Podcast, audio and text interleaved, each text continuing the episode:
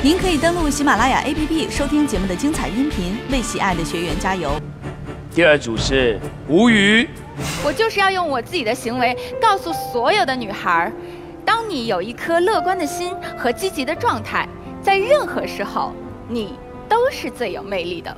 跟于正环，那时候的我，摔碎镜子，痛恨我自己，用手拔着身上的毛，像疯了一样。因为这个很明显的就是美女与野兽，这已经非常非常的明显了。我都没敢说这句话。我的长得也很像野兽啊。啊，啊，但是它是一个有力量、有爱的野兽。我和吴瑜之间，我相信只要我完美的呈现，我相信我会赢。呃如果我发挥正常的话，应该是我赢吧，因为野兽就是要让美女征服的嘛。上天给你美丽，又给你这个文字的才华，然后又给你一个非常好的这个表达能力。你有没有想过，如果这三件事情发挥到极致，你觉得会会变成什么样子？那我应该是像你们一样，能在舞台上闪闪发光的吧？再多的毛遮不住一个人的自信，自信，再多的毛阻挡不了你追求梦想的渴望。相信自己，我一定行。就是这样，就是这样，就是这样。就是这样。好，在初赛时以时代新女性为主题的吴瑜对战关怀弱势群体为主题的毛孩于振环，美女与野兽的对决，谁能征服梁凯恩导师的心呢？让世界倾听稻禾的声音。本节目是由稻禾集团独家冠名。在中国说。大家好，我是来自辽宁的帅哥，中国最酷的男人，我的名字叫做于振环。谢谢。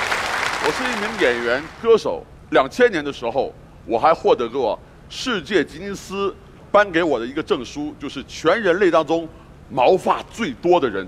谁说老外的毛多？真正毛多的在中国，在山东卫视的精彩中国说的舞台上。很多人呢，都会问我：你从小面对别人这么多的异样的目光，甚至是人格的侮辱，但你却通过自己的努力，获得了大家对你的认可，是什么样的这个努力啊，让大家这么的认可你呢？我想告诉他们，是爱。爱足以愈合我内心的伤口，爱让我勇敢的面对这个世界。我要感谢在我生命里给予我无限温暖的一位女人。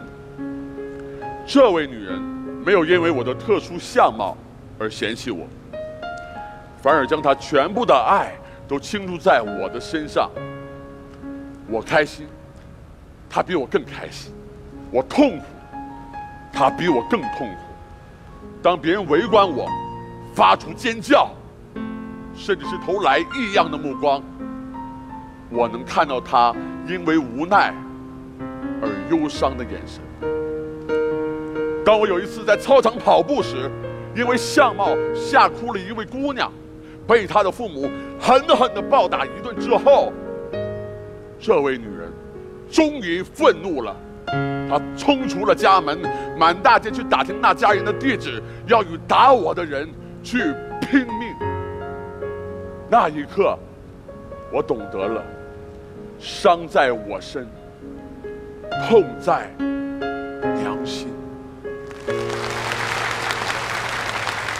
没错，这位女人就是我的妈妈，就是我的老娘啊。二零零八年的一天，她被确诊患上了绝症。当我得知这个消息的时候，我的整个世界都坍塌了。我放下手中的一切工作，每天陪伴在我的老娘身边。半年后，我的老娘还是离开了我。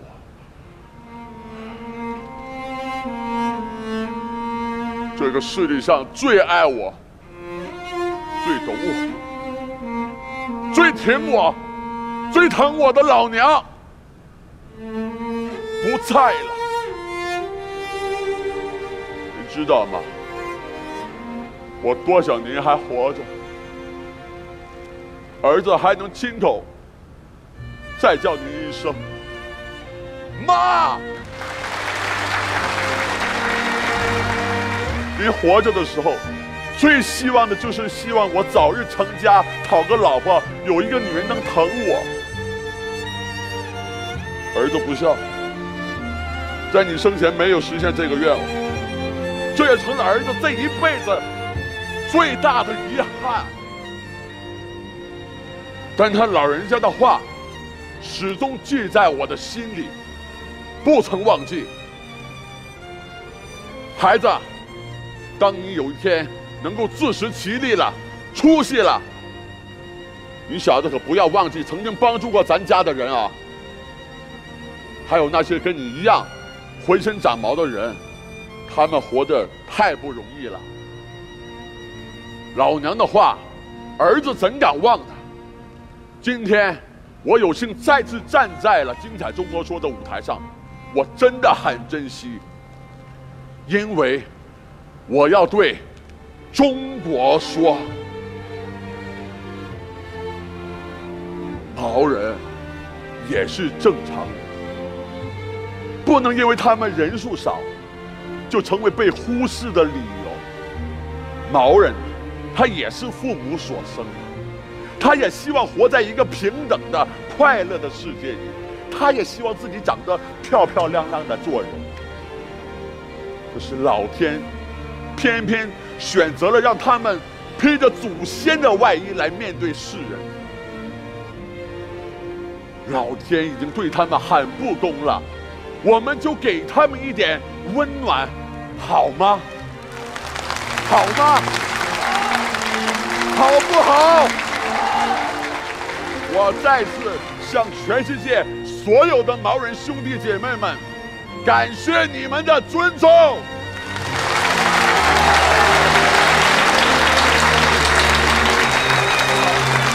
我就是我，是颜色不一样的烟火，天空海阔。要做最坚强的泡沫，我就是我，让蔷薇开出一种结果。孤独的沙漠里，一样盛放的赤裸。若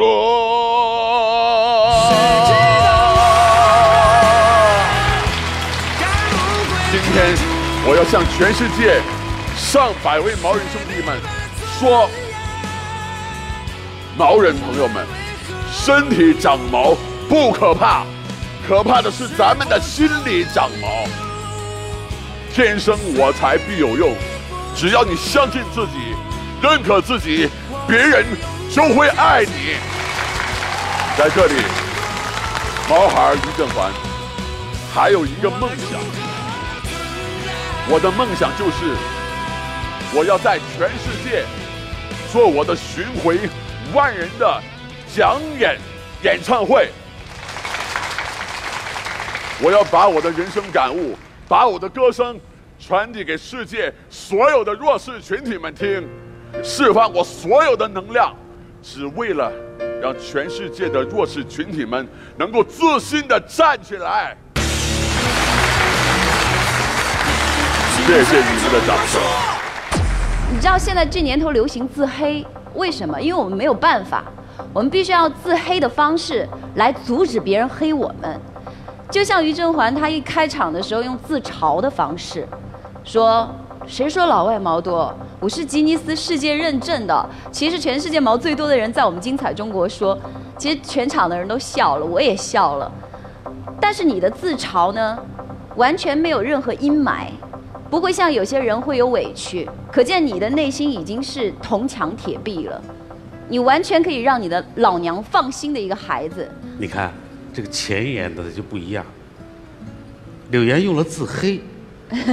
是不是？与其让他们黑我们，我们不如自黑。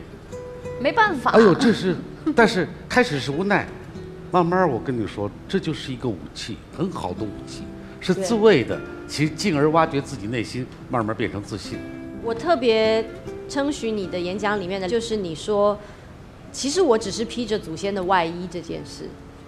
我们常常忘记我们从哪里来了，我们以前也是长得这样子的，而为什么我们现在很多人不明就里的就会对你感到害怕了呢？嗯，我们的教育真的做得不够好，我们的教育没有教会我们尊重跟我们不一样的人，所以我在你的演讲里面得到了一些很深切的反省。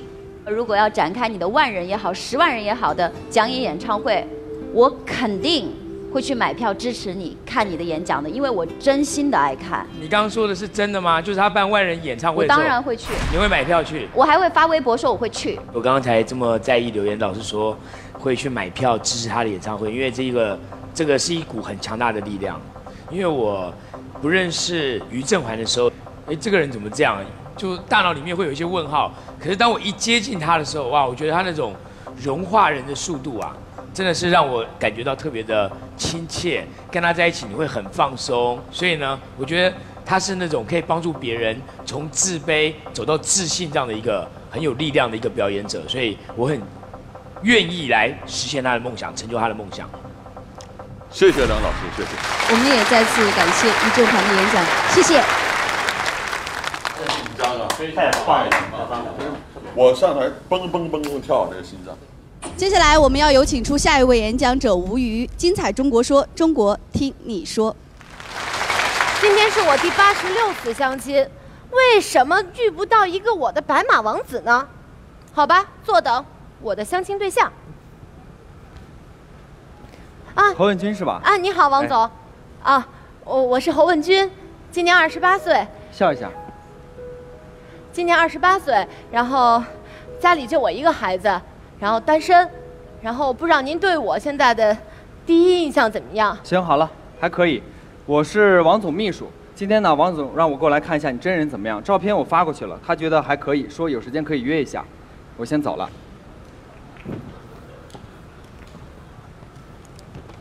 你你好，你好我侯文军，啊，五六七，玩音乐的吧？没错。我喜欢。嘿，来，要不然给你弹一首，陪你熬夜聊天到爆，肝也没关系。陪 你是五六七对不对？我认得你，我超级超级超级喜欢你的，哎呦，我是你的粉丝啊！嗯我也喜欢你啊宝贝儿宝贝儿啊！我我啊，你你，那这样，这是我的联系方式啊，给我打电话啊，宝贝儿啊。好了好了，我们先走了，拜拜。走吧，宝贝儿。真是够奇葩的你你好，啊！你好，侯文军王洪亮。啊，请坐。哎，那个，我刚才路上看看着有卖的，就就买给你。暖手宝，啊是。谢谢，请坐。啊，请坐。那个，我我我先自我介绍一下。嗯。呃，我叫王洪亮，今年二十八，然后那个独生子女，呃，不跟父母住在一起，我有有一个自己的房子啊，有个基本工作，然后我父母非常温顺和蔼。呃，那个那个我的情况，您了解吗？呃，了解了解。呃，那个我昨天晚上还熬了梨汁，那个天干。谢谢。现在像你这样贴心的人，真是不多见。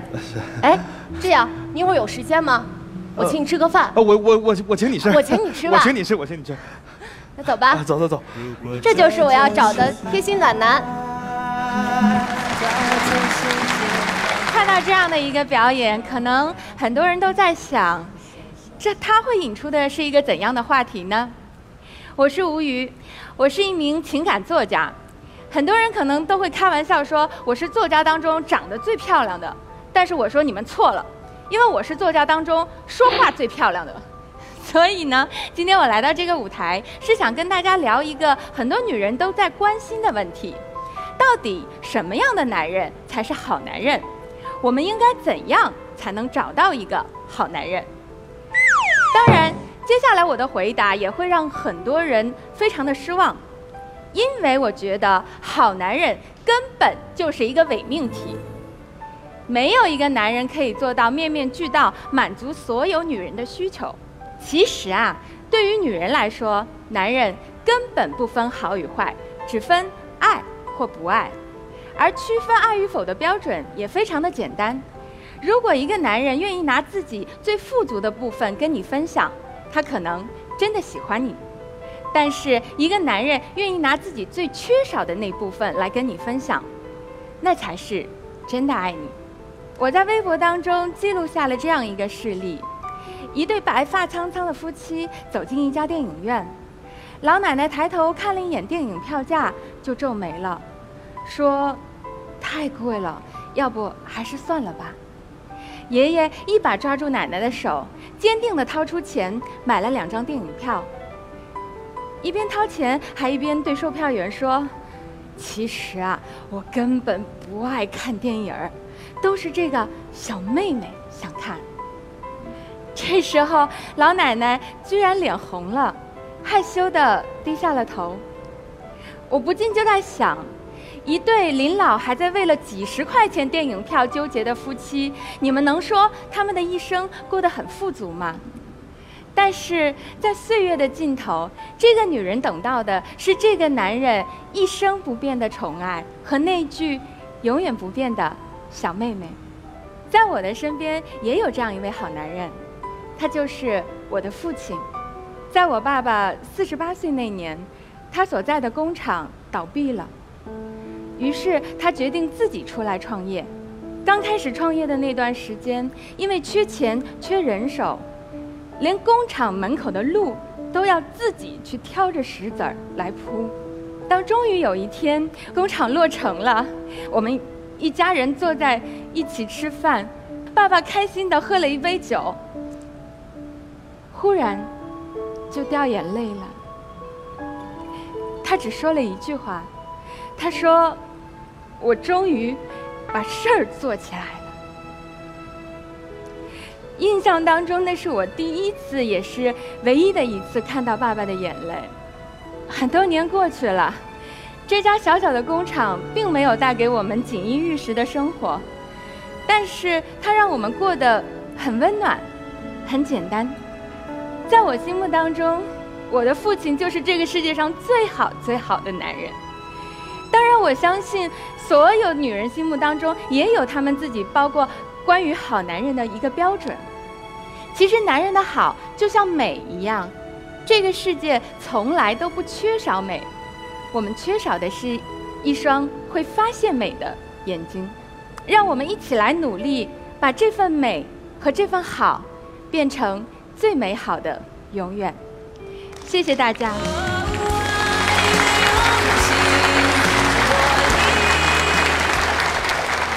于你说没有好男人的标准，对不对？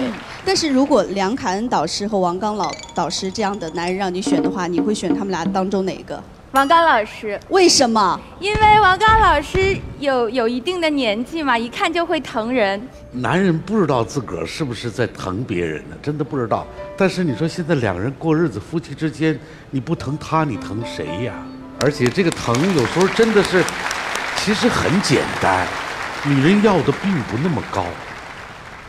不瞒你说，真不好意思，你现在我这个岁数了，大概平均两个星期，我陪我太太去看一场电影，看什么让她挑，真的。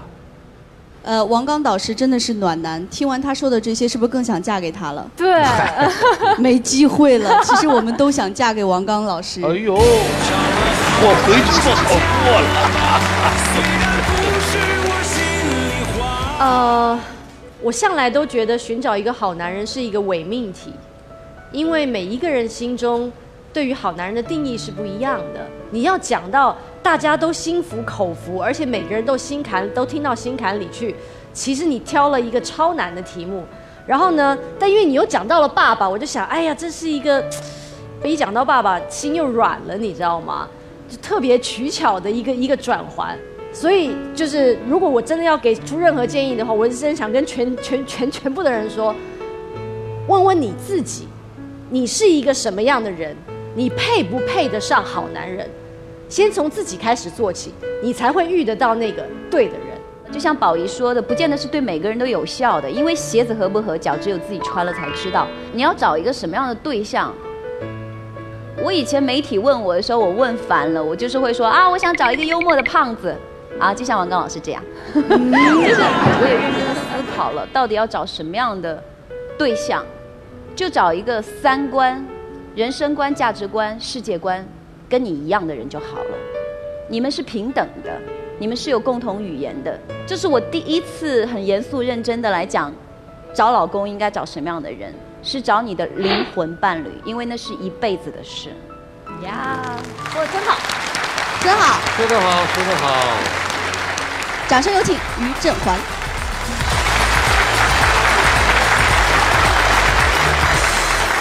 我觉得无语啊，他今天的表现，就是因为他今天的命题跟上次不一样，所以今天整个的眼神，还有散发出来的磁场，都跟上次不一样。于正环就是我们。的关系不会只在精彩中国说这个舞台上，我们的关系已经会延伸到我们的人生的这个层面了。呃，梁凯恩导师刚才一说，我就更糊涂了，不知道他要选谁。我跟于老师，我觉得我们都是同一类型的吧。其实我们都是非常有个性、有自己特点的选手。不管咱俩今天谁走谁留，就替对方走到决赛去，把所有导师的其他学员全部干掉。可不能哦干掉梁凯恩导师，我还是让我们的几位导师帮我做一个决定好了。我选择还是无语。曾宝仪导师，您的选择是？大家都知道，我向来都很爱跟其他老师唱反调。嘿 嘿我要投给我的祖先于正环。我不敢当，真的不敢，遮下我眼。我本来是要选吴瑜的，可是他有一句话激怒了我。因为他说，如果他赢了的话，就会把其他导师的学员干掉。有一掌蹭起来说：“凭什么？来啊，我跟你拼了！”本来女人是不应该为难女人的，但是伤害我的学员就不可以。所以我我不投给你，我生气了。对，嗯，所以你的选择是啊，祖先。突然他就变祖先代表了，来。选择一正环的按一号键，选择无语的按二号键，开始选择。毛人朋友们，身体长毛不可怕，可怕的是咱们的心理长毛。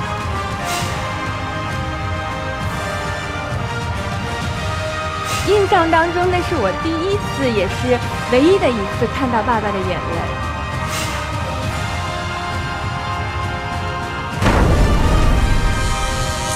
于振环六十票，吴瑜四十票。梁侃导师，您的最终决定是？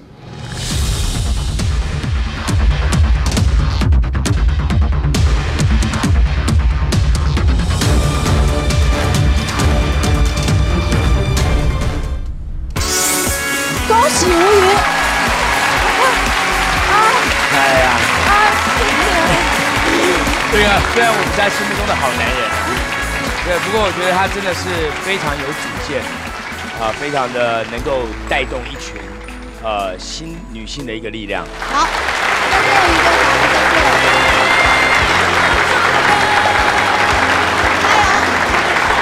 好，恭喜吴宇成功晋级半决赛，恭喜。